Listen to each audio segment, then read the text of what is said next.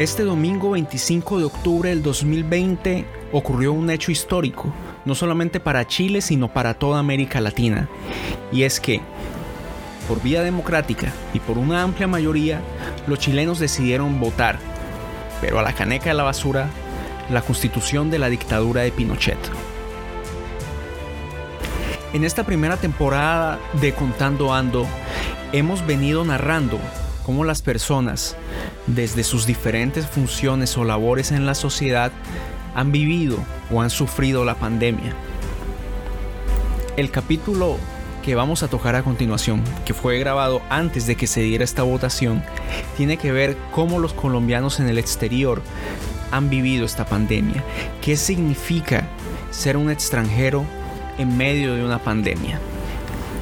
Curiosamente, lo abordamos desde el punto de vista de un colombiano que se encuentra en Chile y que ha sido testigo de excepción de todos los hechos históricos, de todos los hechos sociales que hoy han desembocado en la decisión de tener una nueva constitución.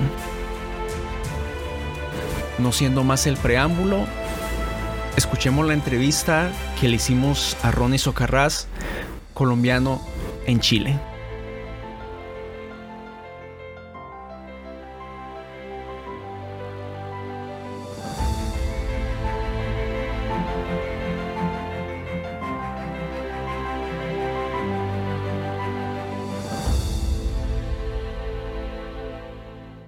Y en esta serie que estamos llevando a cabo de diálogos de cómo ha afectado la pandemia del COVID-19 a cada uno de los sectores de la sociedad, a cada una de las personas, cómo ha afectado cada uno de los roles que ejerce.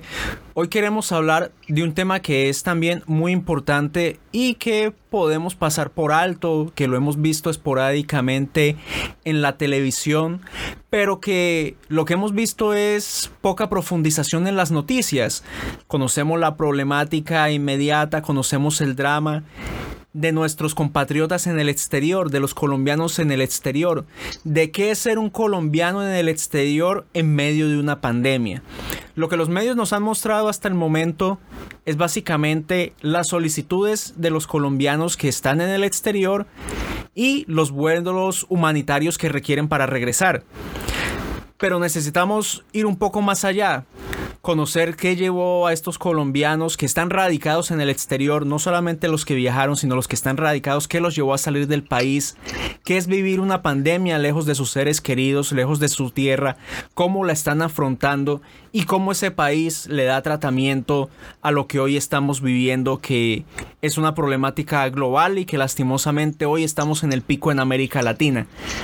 Para eso vamos a hablar con Ronnie Socarrás, un gran amigo mío que hoy se encuentra en Chile. Ronnie, háblanos de ti, ¿cómo estás? Hola Sergio, eh, muy buenas noches. Eh, un saludo para ti y para que siguen tus, tus, tus audios, tus entrevistas. Eh, muy bien, gracias. ¿Cómo estás tú? ¿Cómo te ha ido? Muy bien, Ronnie. Ronnie, coméntanos, entrando en materia, ¿quién eres? ¿Qué haces? ¿A qué te dedicas? Resúmenos tu, tu historia de vida. Bueno, eh, ya lo has dicho, mi nombre es Ronnie Socarrás Soto. Eh, tengo 34 años, soy abogado de profesión con un posgrado en Derecho Administrativo. Eh, soy un joven apasionado por el mundo de la literatura. Me gusta escribir cuentos, poesía, eh, soy el mayor de tres hermanos. Nací en Valledupar, Valledupar, Colombia. Tierra bonita, amable, la capital mundial del vallenato. Me gusta la música en general. Creo que es una manifestación cultural muy hermosa. ¿sí? Mm, desde muy joven, desde mi secundaria, pues siempre me, me había atraído por las distintas dinámicas políticas de, de la realidad social y política, para la repetición de la palabra, de nuestro país, eh, con mucha piel, con mucha sensibilidad, lo que fue generando en mí un criterio muy crítico y como observador, pero también un sujeto activo políticamente y como ciudadano de todas las temáticas que, nos conciernen. Eh, eso, eso te podría contar un poco de mí Perfecto, Ronnie. Entonces nos acabas de contar, tú tenías tu profesión, tenías tu posgrado, tenías eh, tu trabajo, venías trabajando. ¿Y qué te llevó a salir del país? ¿Qué te llevó a salir de Colombia? No, Sergio, mira, eh, esta es una, una pregunta eh, que me la hicieron de, de, forma muy seguida cuando yo llego al país eh, en el que actualmente vivo. Me decían, bueno, pero ¿por qué saliste de Colombia? Y da la sensación que las personas creen que uno sale de su país eh, por circunstancias, no sé, económicas, falta de oportunidades, eh, miseria, pobreza o tal vez por, por, el, producto del conflicto.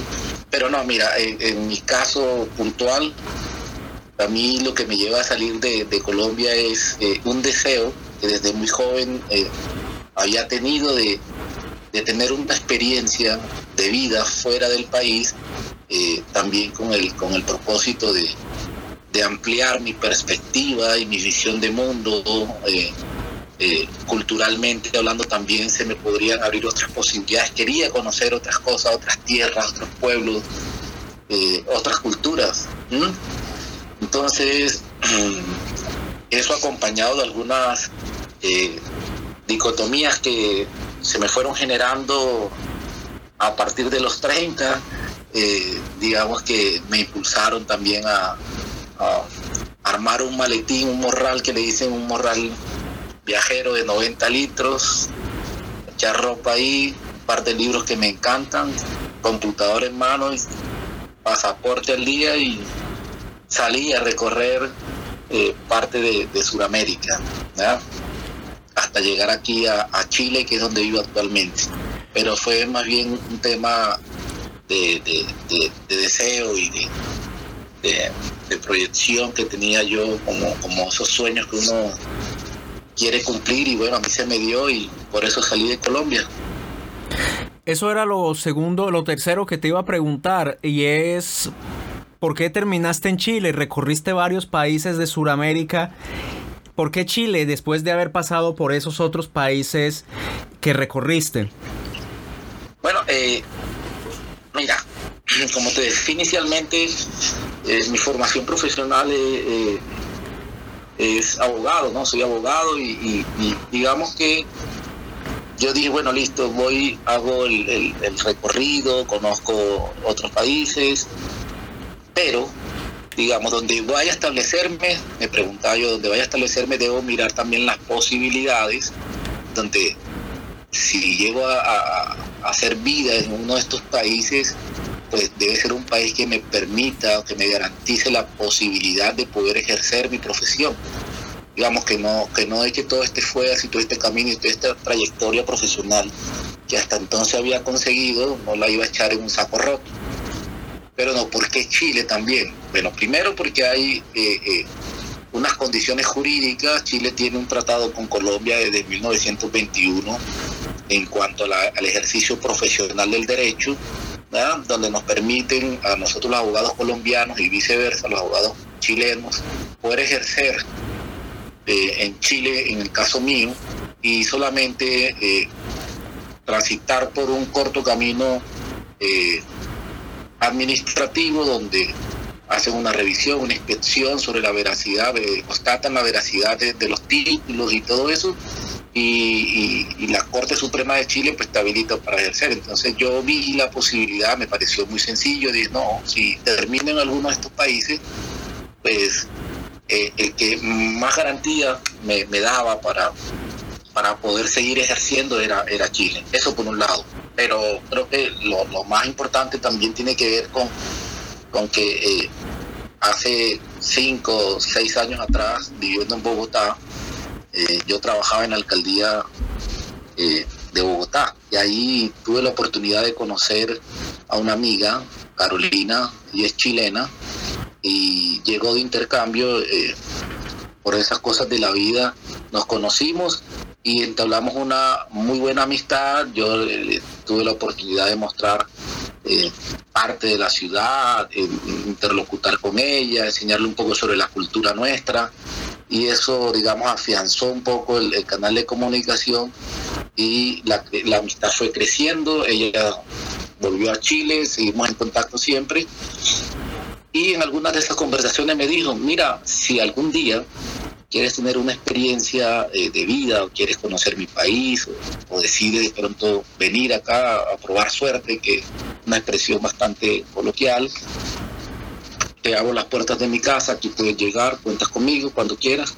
Y digamos que entonces e, ese tipo de, situación o de, cosas se fueron concatenando allí, eh, el deseo por conocer eh, la viabilidad del ejercicio profesional y esta muy buena amiga que la vida me regaló, eh, todo se, fue dando y, obviamente aquí eh, ella me recibe y, bueno, ha sido muy, muy, muy beneficioso y muy satisfactoria también esa oportunidad que inclusive ella me, me brindó de poder tener un espacio donde llegar eh, digamos que estos son los tres elementos que yo podría decirte eh, por qué Chile.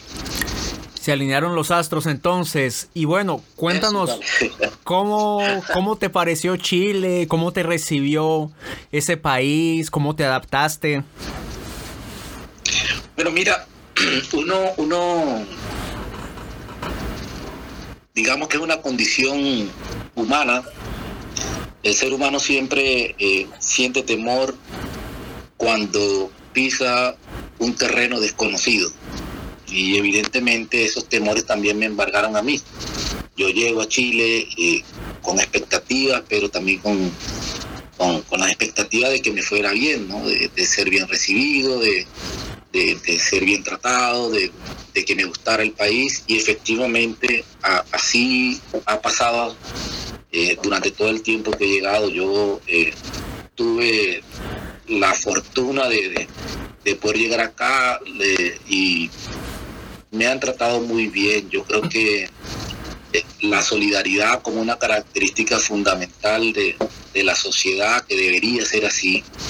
Yo la he recibido aquí en este país, mucha gente me ha tendido su mano, ha sido muy servicial, me recibieron muy bien y el país en, términos, digamos, generales me parece un país maravilloso.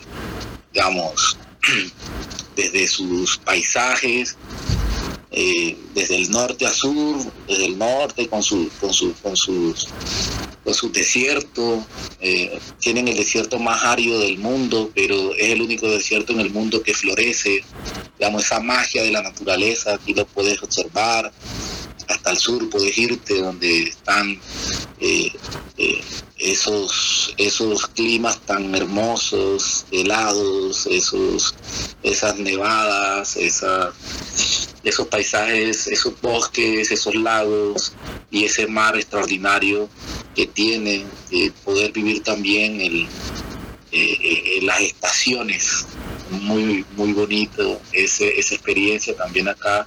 Digamos que en términos de la naturaleza y, el territorio y el paisaje del país es maravilloso, sus carreteras, todo de verdad muy bien organizado, pero también debemos entender que es un país chico, pero también el, la actitud del, chileno de poder eh, organizar su país, poder tener un país muy, muy hermoso y mantenerlo eh, Digamos, esas son las ventajas. Y además que también descubrí una cosa, y es que eh, coincido con ese amor que le tengo y, ese gusto que le tengo a la literatura. Eh, wow.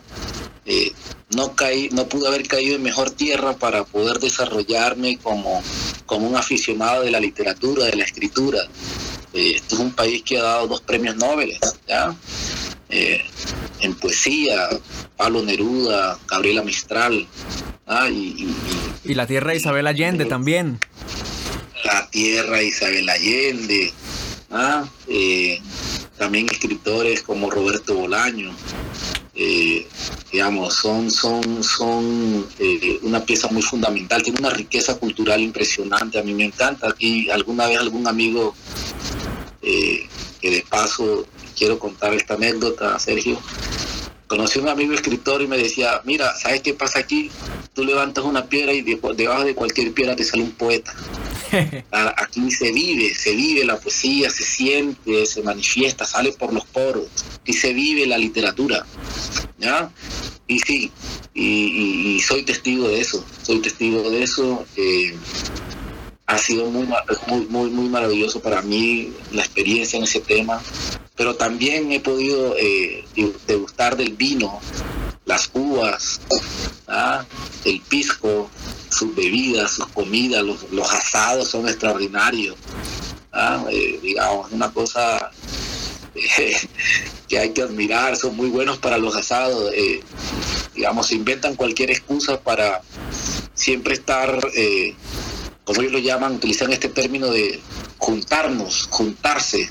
Entonces, alrededor de un buen asado, un buen, un buen un buen poema, un buen libro para comentar, un buen vino, un buen pisco, con el pisco se hace la piscola, etcétera, siempre eh, son muy dados también a, a, empujar ahí para llevar ese escenario de la de, de, de, de, la reunión, de la junta, de poder compartir, de socializar.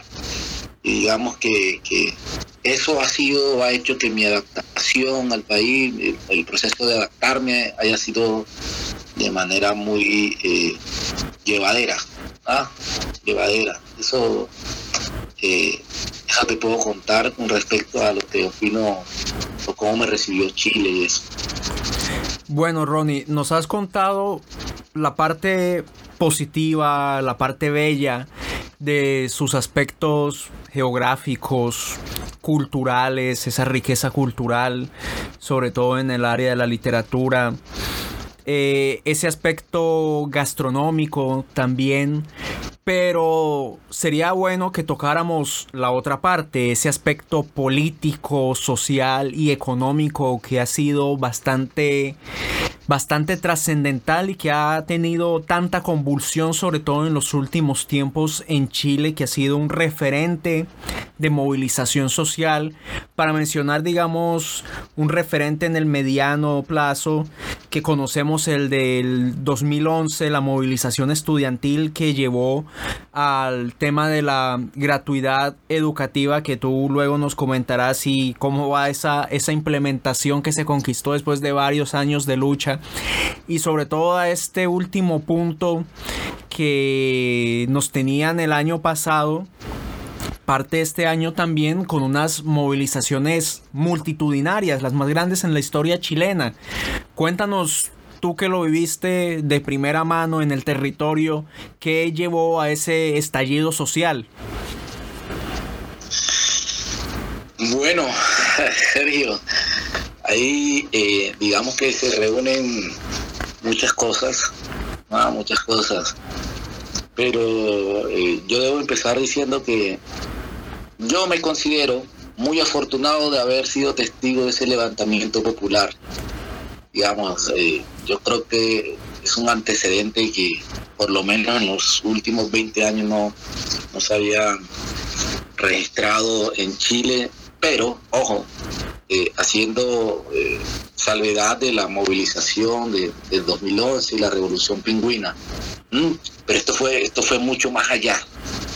Ah, pero eso también tiene que ver con, con, con que, digamos, el, el, chileno mm, ha venido guardando una serie de, de, de sentimientos adversos o negativos frente a muchas de las políticas que se han venido implementando en el país eh, de conformidad al, modelo económico.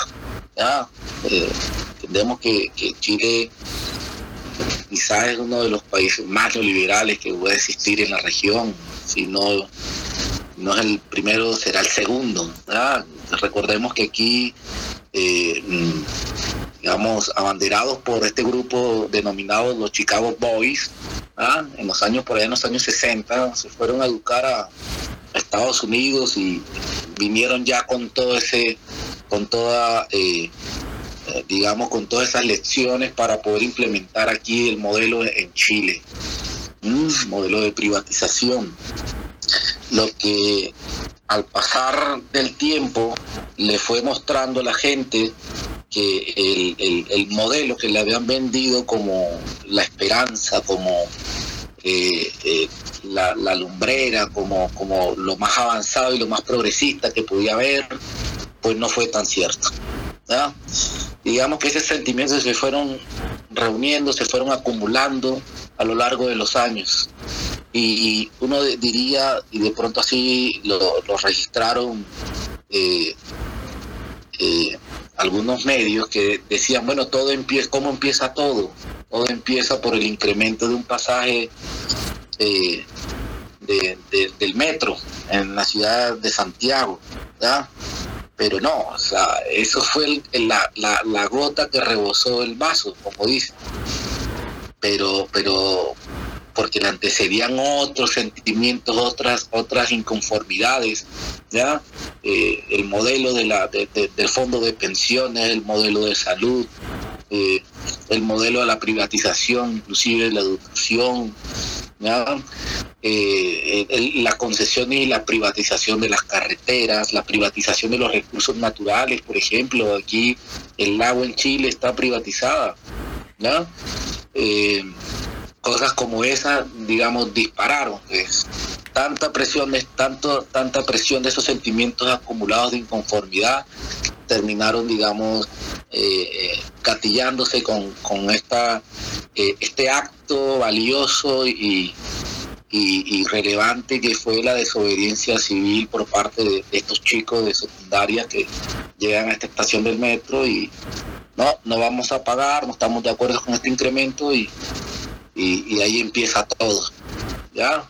Eh, pero el ser testigo de cómo se vivió, porque eso, eso fue en la capital, pero, pero fue una cosa, un sentimiento nacional y, uno diría, hombre, no hay organización que hubiera tenido la capacidad de, poder, digamos, dirigir todo esa, ese levantamiento popular. Fue una cosa espontánea, fue una cosa que, que, que, de verdad todo el mundo lo sintió, gente que ni siquiera ha militado en un partido, que conocí, gente que nunca se ha, pero ahí salieron con cacerolas, salieron con sus banderas, con sus arengas a la calle, repudiando todas estas medidas. Y, y obviamente ante la represión brutal de la fuerza pública, como, como es costumbre de, de, países de la región, aquí no podía ser la excepción. ¿ah? Eh, digamos que, que, estas políticas que venían agonizando al ciudadano, al ciudadano chileno y al extranjero que vive aquí, porque esto no, no, no, nos arrolla a todos, nos embarga a todos.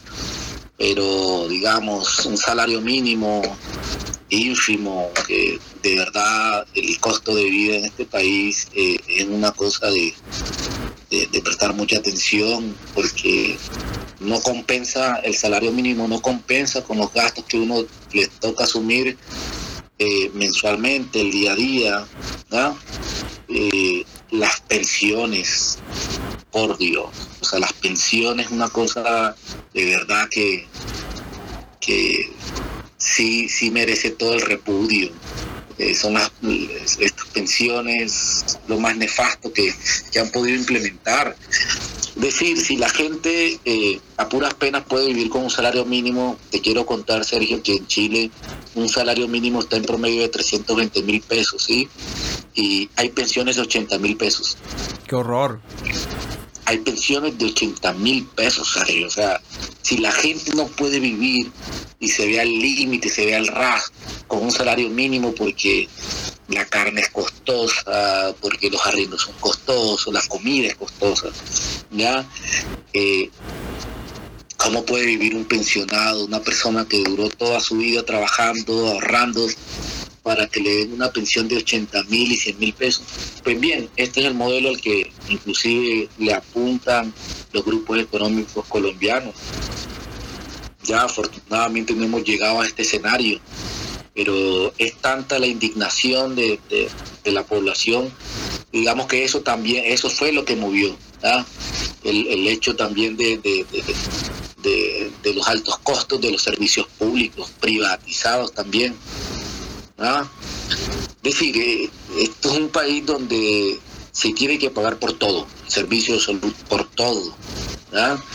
Eh, y, la gente sintió el peso del modelo eh, ya después de, más de una década sintieron ese peso porque además debemos tener en cuenta que este modelo económico fue implementado en plena dictadura en los años 80 por Pinochet.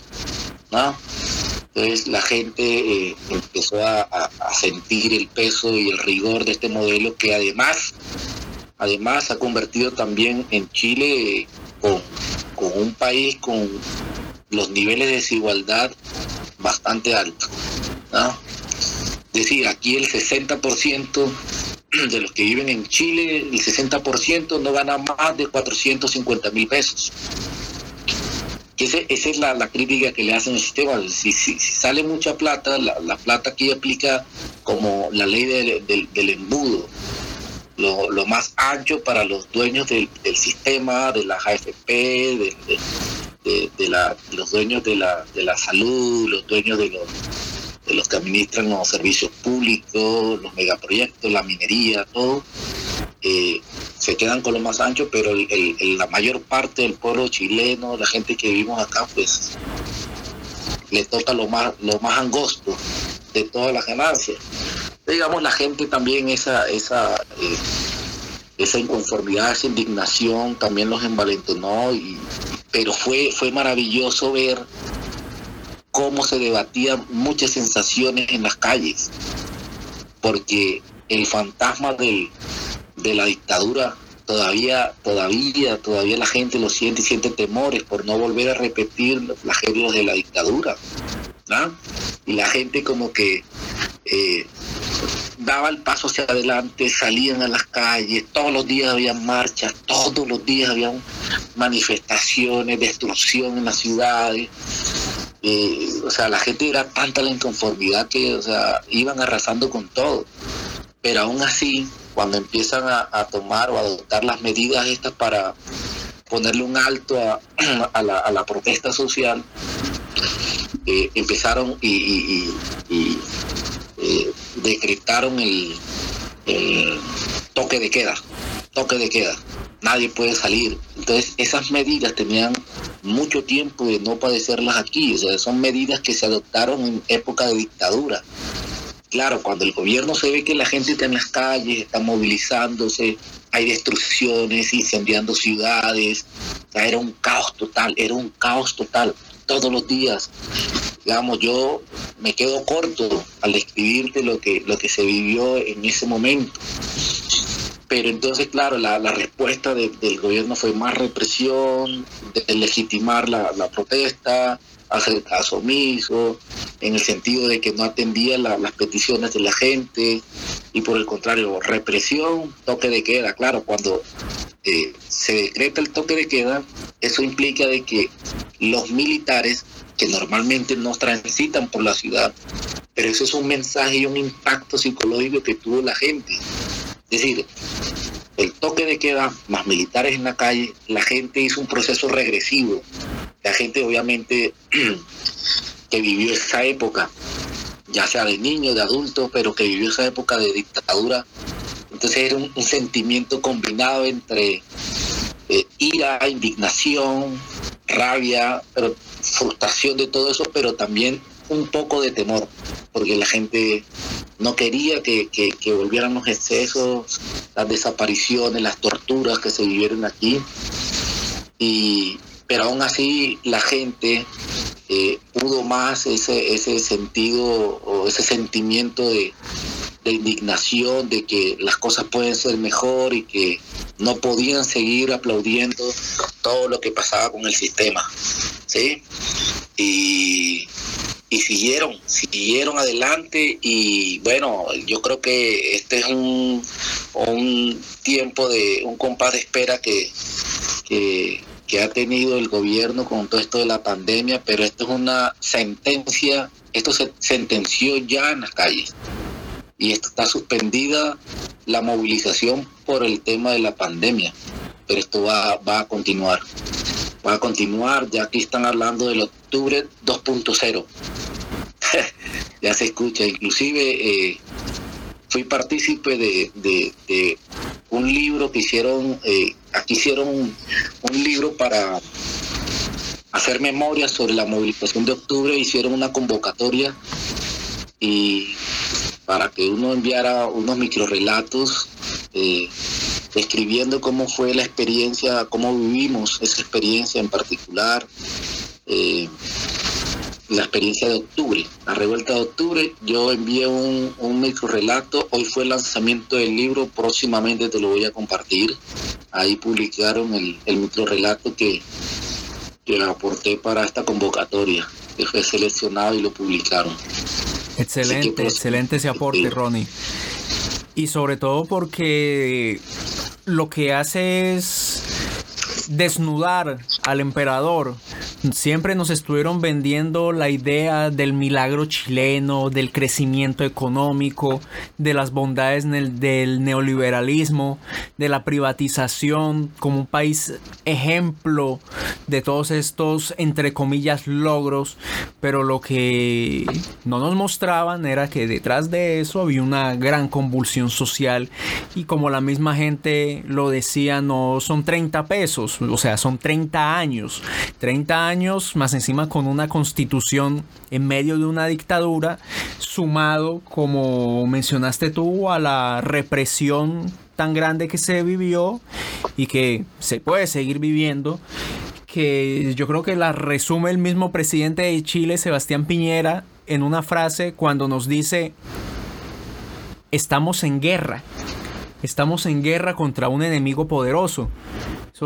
Eso es gravísimo. Discúlpame, señor, ese fue, mira, fíjate que esa frase fue el detonante. Cuando el tipo dice estamos en guerra, cuando el presidente dice estamos en guerra, al día siguiente, al día siguiente había mucha más gente en la calle, mucha más gente. ¿Cómo así que estamos en guerra? Decía la gente, pero ¿cómo así? ¿Cómo así que estamos en guerra? ¿En guerra con quién? Si lo que queremos es un cambio del modelo.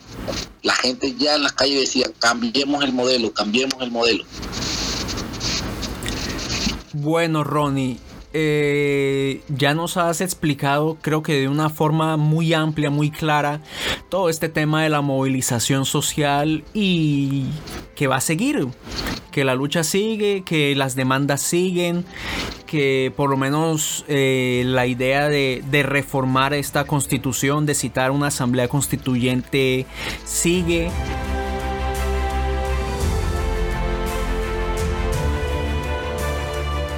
Esta ha sido la primera parte de nuestra entrevista a Ronnie Socarrás. No te pierdas la segunda parte de lo que implica ser un extranjero en medio de una pandemia. Soy Sergio Muñoz y esto es Contando Ando.